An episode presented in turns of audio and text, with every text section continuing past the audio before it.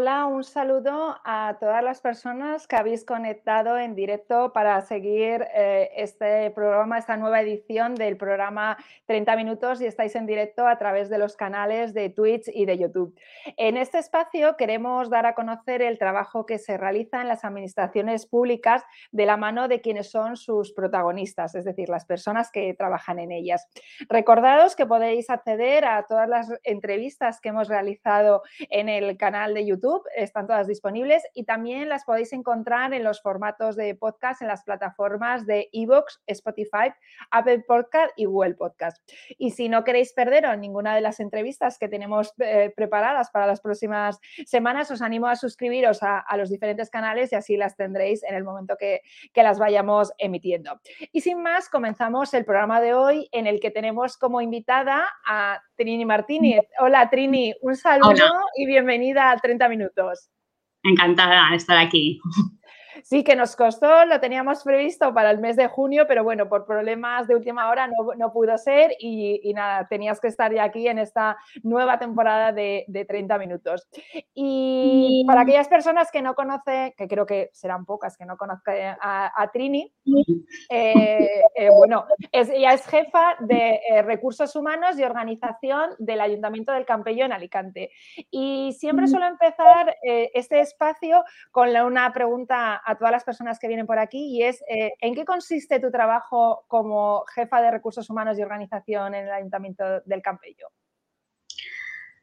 Vaya pregunta. Esto para empezar, bueno, eh, en primer lugar agradecerte que hayas contado conmigo para participar eh, en esta entrevista y en esta plataforma tan estupenda como experta en comunicación que, eres y que siempre nos muestras pues los últimos inventos, por llamarlo de alguna forma. Eh, bueno, pues yo soy responsable de un departamento de personal del Ayuntamiento de Campello, que para quien no lo conozca, pues es un municipio costero de, cerquita de Alicante, con 23 kilómetros de costa, siempre me gusta decirlo. Y, bueno, ¿y qué hace el departamento de personal? Pues muy resumidamente es gestionar pues, el personal y las políticas de personal de la mejor forma que podemos y con los medios que tenemos siempre intentando mejorar y cambiar y, en la gestión de todos los procesos que implican. No sé si te tengo que explicar todas las tareas que lleva un departamento de personal, pero... A ver, lleváis mucha tarea, muchas y vamos, a y, vamos, y vamos a ir hablando eh, algunas de ellas a lo largo de, de este espacio. Pero a mí me gustaría es preguntar eh, cómo viviste, eh, eh, Trini, la situación esta del 13, alrededor del 13 de marzo del 2020, cuando de prácticamente de la noche a la mañana se nos dice que tenemos que irnos todos a casa. ¿Cómo se vive desde un departamento de recursos humanos una situación tan excepcional como esta? Pues mira, Amalia, yo te voy a poner en situación que no sé si tú te acordarás, pero justo el 6 de marzo estábamos en Campello haciendo un acto con todas las mujeres de, nuestro ayuntamiento, presentando nuestro plan de igualdad con el plan de delegaciones para darlo a conocer a todas las mujeres, eh, organizando actividades relacionadas con nuestro plan de hábitos saludables. Eh, bueno, la verdad es que estuvimos estupendamente el día 6 de marzo, nada previsto de que pudiera esto ocurrir y, bueno, celebrando el Día de la Mujer y de repente, a la semana siguiente, teníamos que irnos todos a casa. Bueno, pues se hizo como se pudo, así de claro. Nosotros directamente al principio hubo un poco de confusión, ¿no? De, porque, de no saber qué era lo que teníamos que hacer, tanto políticos como, como nosotros como técnicos, pero yo creo que se reaccionó de forma eh, muy positiva y cerramos el ayuntamiento y nos fuimos a casa. Eh, pues era una situación, la verdad es que bastante mm, incontrolable, no sabíamos qué teníamos que hacer, pero en cuestión de muy poco tiempo, gracias al Departamento de Informática, yo siempre lo tengo que decir, pusieron en marcha todos los medios del mundo mundial para que el ayuntamiento siguiera funcionando. De pasamos de no tener, de no tener mucho a tener bastante, ¿vale? Eh, estábamos todo el día pegados desde, el departamento de personal intentando controlar todo, ¿vale? Tanto a, nivel de, los servicios al, municipio como del personal que en la medida de lo posible pudiese tener los medios para seguir trabajando. Y supuso, pues yo siempre digo que no es teletrabajo esto, sino que supuso estar 24 horas al día, por decirlo de alguna forma, o 12 o las que fuera, pegadas a un teléfono, pegados a la pantalla y con un montón de, de reuniones y de ver cómo solucionábamos y cómo gestionábamos esto que para todos nos resultó tan sorprendente. Sin duda, yo creo, y, lo he dicho en más de una ocasión, creo que, en general todas las administraciones públicas se superó con nota ¿no? esta, esta situación porque fuimos, fue, incluso se buscaron soluciones ingeniosas y, y se solventó ese problema. Pero ahora que ha pasado el tiempo, ¿hemos aprendido algo? Y me refiero a, ¿estamos preparados para que si volviera a correr lo mismo no tuviéramos que pasar por lo que pasamos? Es decir, ¿se están trabajando eh, eh, en planes en los que se puedan prever situaciones, porque bueno, puede ser una pandemia, no una pandemia como la que hemos tenido, pero puede ser una emergencia climática, eh, puede ser cualquier otra eventualidad. Se trabaja en eso, sabemos, ahora sabemos que las crisis llegan. ¿Se trabaja mm, pensando en la posibilidad de que algo de esto se pueda volver a repetir?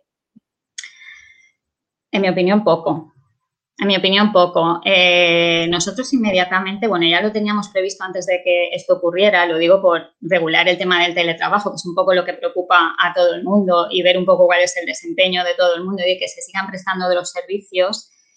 Y bueno, se quedó también un poco estancado porque necesitamos medios, necesitamos recursos y yo creo que siempre es más importante otras cuestiones a nivel político y, o a nivel interno porque es más eh, necesario sacar otras cosas. Yo creo que desde las administraciones se ve, no sé si volviera a pasar, evidentemente no estaríamos en el nivel si pasara una otra crisis similar porque ya hemos aprendido muchas cosas, hemos avanzado muchas cosas, pero nos falta mucho camino, nos falta mucho camino y mucha creencia de que realmente todo puede funcionar de otra forma.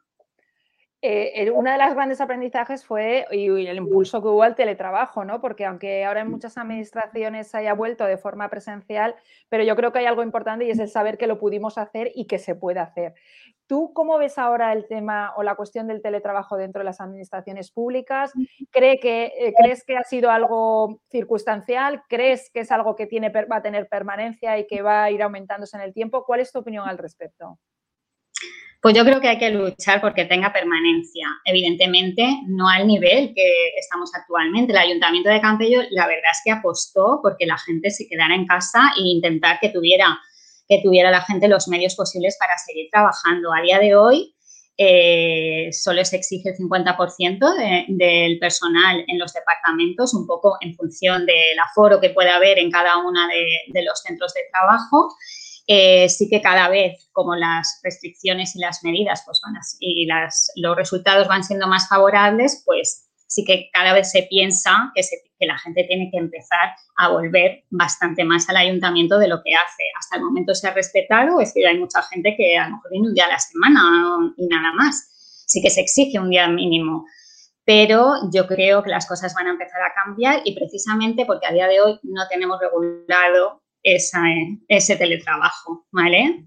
No creo que haya afectado, en mi opinión, el tema del teletrabajo no es un tema de que, de que la gente trabaje o no trabaje, se trabaja de la misma forma o incluso más porque tienes mayor concentración, pero yo también soy de la opinión de que hay que volver al, al trabajo porque es necesario el compartir, el colaborar, el trabajar en equipo, el saber que existimos, no sé, yo soy un poco partidaria de que, haya una combinación, esa es mi opinión personal, ¿vale?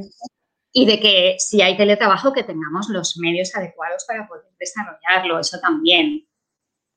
Eh, Ahora, eh, cada uno puso lo que pudo. Luego el ayuntamiento ayudó, ¿no? Pero a, a, día de hoy no todo el mundo tiene todos los medios. ¿Y la opción de volver a la oficina pero sin fichar? La opción de volver a la oficina sin fichar. Mira, el Ayuntamiento de Campello es, curioso, ¿no? Sí, sí. pero no llevamos un control estricto del fichaje, ¿vale? Yo también soy partidaria de que el tiempo de trabajo, contar el tiempo de trabajo, que uno entre a las 8 y 5 y se vaya a las 3, mm, no debe ser lo que determine el trabajo. Al final nos llevan a eso todas aquellas personas que sabemos que existen en, todas las organizaciones que mm, incumplen incumplen su trabajo, incumplen eh, la ejecución del trabajo, por llamarlo de alguna forma, y porque hay muchísimas personas eh, que trabajan en el ayuntamiento, que trabajan en las administraciones, que responden y no hace falta contarles ni las 10 horas, ni las 11 horas, ni yo mi opinión, eh, pues eso, no sé.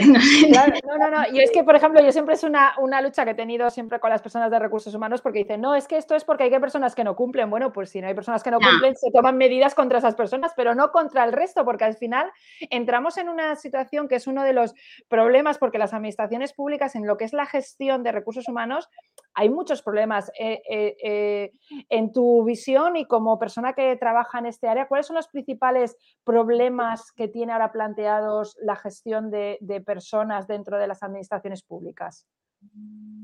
que no somos capaces de evaluar el desempeño. Esa es la principal, porque no tenemos la base, la base en la organización de las principales políticas en cuanto a retribuciones, en cuanto, eh, en cuanto a la forma de desarrollar el trabajo, en cómo controlar, en cómo no tenemos esa, esa visión de empresarial del trabajo por objetivos, si hay que llamarlo por objetivos, pero al final la evaluación del desempeño no se realiza y no se realiza porque no tenemos una política retributiva clara, ¿vale? Y eso genera un malestar impresionante que después, ¿quién va a valorar ese, ese desempeño? No tenemos los, nosotros por lo menos no tenemos los medios y, no los tienen muchas, muchas administraciones o son ficticios. Y el que los tiene son más bien ficticios porque se valoran cosas que, que no, debe, no deberían valorarse exclusivamente.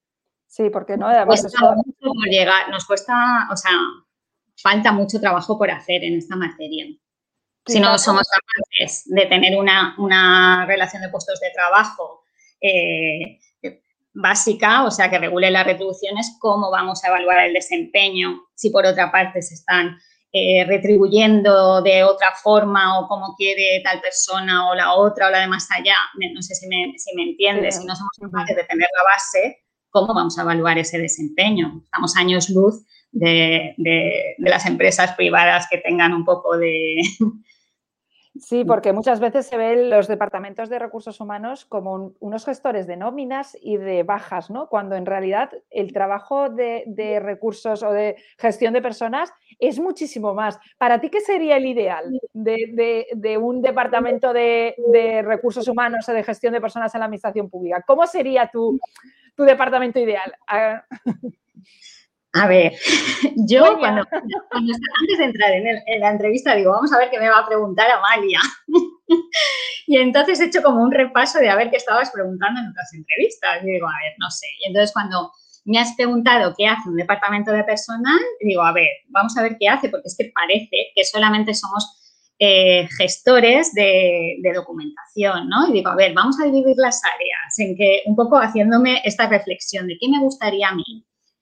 Primero, eh, yo creo que cada departamento de personal, con independencia de la política de cada uno y de cómo, de cómo funcione, depende del personal que tenga dentro del departamento de personal, cómo funciona internamente y cómo se relaciona externamente con el resto. Creo que los departamentos de personal eh, siempre, bueno, somos los malos. También es verdad que mm, yo, mi opinión, somos bastante inflexibles. Yo sí que personalmente he visto que hay que ser mucho más flexible, mucho más ponerse en, en, la parte o sea, en la parte del trabajador, con lo cual dentro de mi departamento sí que hemos cambiado la forma, o estamos intentándolo al menos, la forma de gestionar el personal, porque por una parte tenemos que tramitar obligatoriamente todo aquello que tiene que ver con retribuciones, con las nóminas, con las altas, con las bajas, con la seguridad social, con los anticipos, con la... Y eso no se puede dejar de hacer, ¿vale? Y nosotros somos seis personas, tres técnicos y tres de apoyo, ¿vale? llevamos negociación colectiva, llevamos todos los instrumentos de gestión de personal, que si las plazas, que si los puestos, que si la productividad, que si, la RPT, aunque nos ayuden, pues cosas que no podemos llevar, evaluación del desempeño y carrera, pues ahora mismo ni siquiera tenemos, o sea, sí tenemos una visión, pero no podemos trabajar todavía en ella. La formación es fundamental, la formación del, del personal. mm, no llegamos. El tema de la selección, que nosotros en nuestro ayuntamiento pues hemos sido bastante pioneros desde el año 2016, introduciendo pues pruebas pilotos de, evaluación de competencias y bastantes cambios en el tema de la selección. Y luego el área de riesgos laborales, con toda la prevención técnica y con... Es que es tan amplio, evidentemente, cuanto más gente, no en cuanto más gente, cuanto más gente con ganas de trabajar, con ganas de aportar y con ganas de, mm, yo creo que motivadas al final. Motivadas es lo que permite ese cambio. Y para cambiar, ya sabes, cualquier, la cultura organizacional de cualquier organización, eh, pues es bastante complicado llevar a la gente a ese, a ese pensamiento, ¿vale? Has comentado y hacías referencia, era una de las preguntas que tenía eh, eh, para hacerte, ahora además que se habla tanto de todo lo que es el acceso y el cambio en ese acceso a la función pública, ¿no? Cambiar esas pruebas que están basadas sobre todo en la capacidad memorística. Yo me acuerdo de que vosotros habéis hecho algunas pruebas y tú las has mencionado. Cuéntanos un poco más esas pruebas pioneras que habéis hecho en la selección del nuevo personal para el Ayuntamiento del Campello.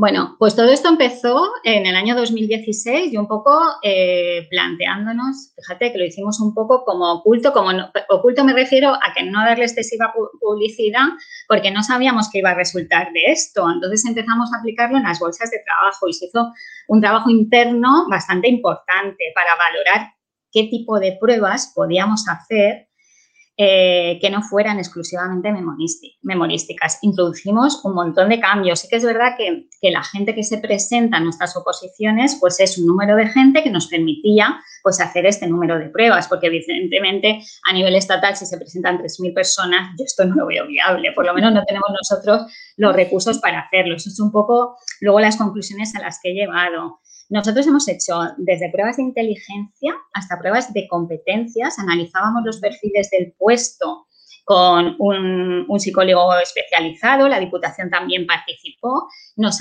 ayudaba a diseñar aquellas competencias, por, ponerte un ejemplo, eh, hicimos una bolsa de trabajo para cubrir el puesto de jefe de servicio de cultura, ¿vale? Eh, hicimos una apuesta en común entre todas las personas que conocían ese puesto, definimos esas competencias y hicimos un montón de, pruebas prácticas situacionales donde eh, iban pasando, o sea, eran eh, pues, debates, eh, no sé, y además es que mm, nos ayudaron a fijar esos criterios de selección que igual, esos criterios de corrección, lo mismo que hacemos en una prueba memorística donde antes fijas el tribunal qué cosas se van a tener en cuenta, aquí hacíamos lo mismo, ¿vale?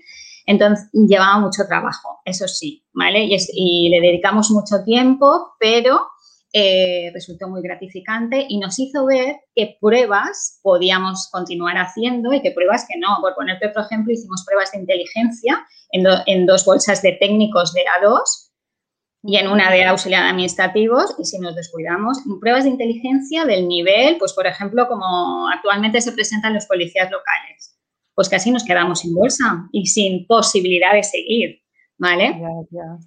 Todo esto lo fuimos probando y fuimos probando que nos funcionaba en un sitio y que, en otro. Era muy interesante porque, porque sí, a ver, era un total al final. Mira, recientemente hemos hecho un proceso de letrado y hemos tenido pues unas tres letradas, una que hizo de juez, la otra que hizo de... Bueno, súper interesante. Pero eso sí, sin descuidar la prueba de conocimientos.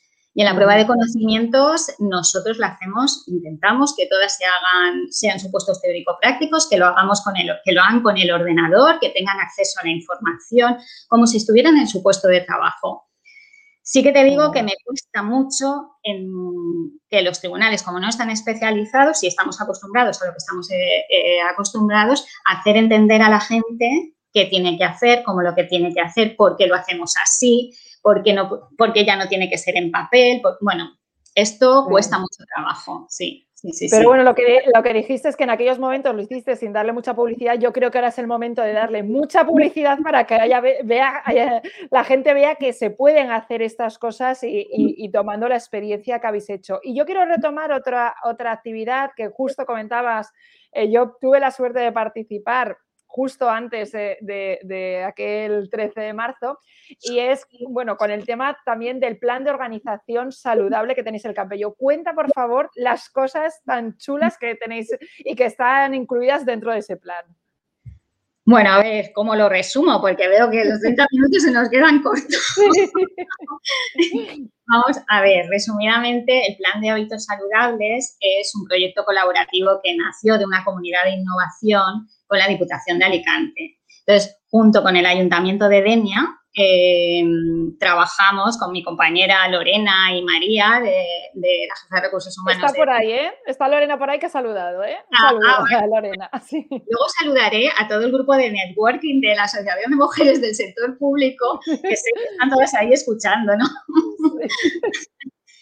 Bueno, pues, pues lo que decía, eh, este proyecto fue un proyecto colaborativo que nació de esta comunidad, que nos hizo repensar mucho el funcionamiento de, los departamentos de personal y sobre todo de la gestión del personal, de intentar em, conseguir esa gestión y ese desarrollo integral de la persona con el objetivo de conseguir ese bienestar laboral, que no solo se tenga en cuenta el trabajador como trabajador, sino que eh, trabajemos todas las áreas que nos rodean en la vida, es decir, eh, la salud, la alimentación, la, actividad física, la necesidad de equilibrio y bienestar, la necesidad de trabajar en equipo, de entendernos, de comunicarnos, mm, actualizar todos los instrumentos de gestión, incluir la igualdad, la diversidad, la inclusión, todos esos temas que que nos cuesta tanto incorporar a la gestión. Preocuparnos en realidad de que nuestro entorno pues sea verdaderamente saludable y esto es bastante complicado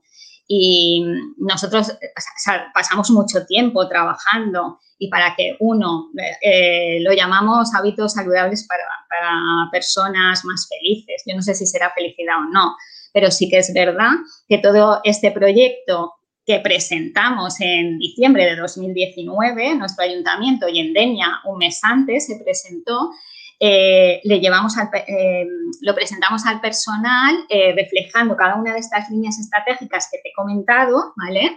Le hicimos una serie de actividades para que el resto de la plantilla pudiese conocer qué es lo que queremos, en qué queríamos trabajar. Tuvo un éxito impresionante, la gente nos apoyó un, un montón para que continuáramos, pero sí que es verdad en marzo llegó el COVID, llegó la pandemia, nos paralizó, sí que hemos hecho cosas a nivel de pantalla, pero yo siempre digo que este proyecto es un proyecto de personas y que necesita verse, necesitamos vernos, tocarnos y necesitamos hacer mucha, esa, esa, esa comunicación directa eh, es necesaria para que este proyecto tenga eh, verdadera efectividad. Intentar conseguir al final que la gente tenga hábitos saludables a todos los niveles Sí, es algo interesante. Mira, hay una pregunta que nos hace José Agustín Eslava a través de, YouTube. Sabes que lo estamos retransmitiendo en directo, en directo en Twitch y en YouTube. Y pregunta si eh, es posible, a ver, ¿qué herramientas tiene la administración local para hacer frente al envejecimiento de las plantillas? Me pongo aquí la pregunta. Para hacer frente al envejecimiento de las plantillas, muy pocas. Muy pocas porque primero eh, es como que esto nos llega de repente, ¿vale? Mm, yo conozco casos de, determinados eh, ayuntamientos, de determinadas organizaciones que sí que se ha pensado en qué posibilidades eh, hay para conseguir cubrir eh, estas ausencias. Sí que hemos hecho, conozco casos, por ejemplo, en San Cugat, que han, contratado incluso a jubilados para que transfieran esa, esa formación a la gente que les va a sustituir.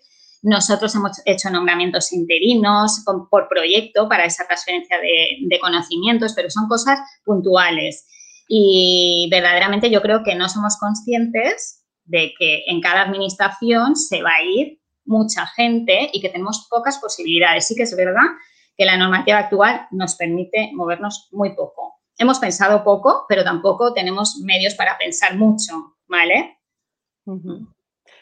Vale, pues mira, tengo una pregunta que, porque ya se nos acaba el tiempo y yo quería dedicar un espacio que veo por aquí, está Carmen Seis Dedos, estamos contigo, todas las mujeres del sector público networking, y, y mi pregunta va en relación a que somos las dos miembros de la Asociación de Mujeres en el Sector Público. Y bueno, para una persona que se dedica, que está en el ámbito de los recursos humanos y de la, y de la organización, ¿no?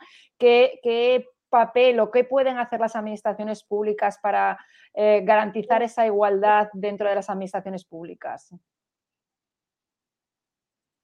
¿Qué papel tenemos? Sí. has dicho eso. Desde recursos, ¿Qué papel tenemos? desde, recursos humanos, ¿Qué, se puede, ¿Qué se puede hacer? ¿Qué, ¿Qué, labor se puede hacer desde en ese ámbito? Eh, nosotros, bueno, como te he comentado antes, también de nuestro plan de hábitos saludables ha derivado del el primer plan de igualdad interno para tratar de introducir, pues, mm, el tema de la igualdad en todos los ámbitos de la gestión del personal. ¿Qué cosas se pueden hacer? Pues sobre todo concienciar. Falta mucha formación y mucha concienciación. Yo, sinceramente, cuando siempre lo cuento, la primera vez que se sentó la técnico de igualdad, yo solo delante mía decirme que tenía que hacer un plan de igualdad, dije, Dios mío de mi alma, solamente me faltaba esto. Eh, pero es muy interesante, tenemos que ser conscientes, tenemos que ser capaces de visibilizar a todas las mujeres de los ayuntamientos al papel profesional que ellas realizan, a transmitir la necesidad de que tenemos que estar presentes y de impulsar desde nuestra perspectiva todas las políticas que nos afectan. Mira, hay otra pregunta de José, de José Agustín Eslava también que nos dice, ¿se puede hablar de robo, eh, dice entre comillas, de funcionarios entre administraciones? Pues no sé si puede, pero robos pocos. o sea, Agustín, robos pocos. Ya me gustaría a mí que se pudiesen hacer más robos. Yo lo que creo es que debería haber mayor movilidad interadministrativa y mayor movilidad para que todos, hay muy poca, ¿no? Prácticamente nos roba, si nos robamos es porque podemos, pero tenemos pocas posibilidades de captar talento y de retener el talento. Así, es mi opinión. Yo siempre hablo desde la perspectiva que conozco, desde mi administración.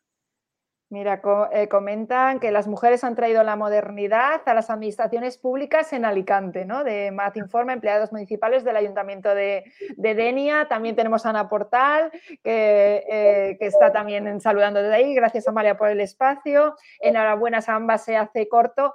Eh, te dejo este, este pequeño estos últimos minutos que nos queda, Trini, para que nos digas o nos comentes cómo ves el futuro de las administraciones públicas. Pregunta complicada. Pues yo soy optimista.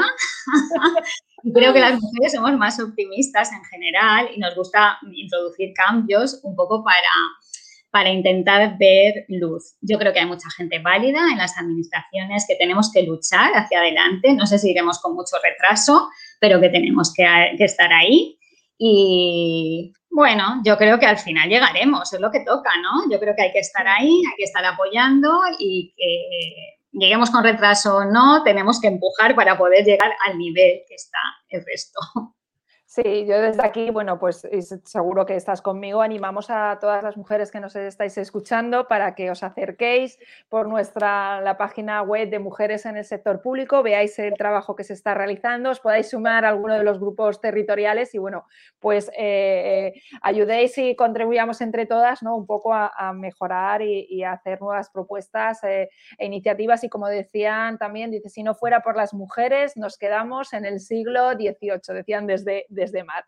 Pues muchas gracias, eh, eh, Trini. Ya se ha acabado, ves que se hace muy corto. qué rápido, es muy rápido, se pasan enseguida los 30 minutos y nada, si quieres decir alguna cosa más antes de despedirnos.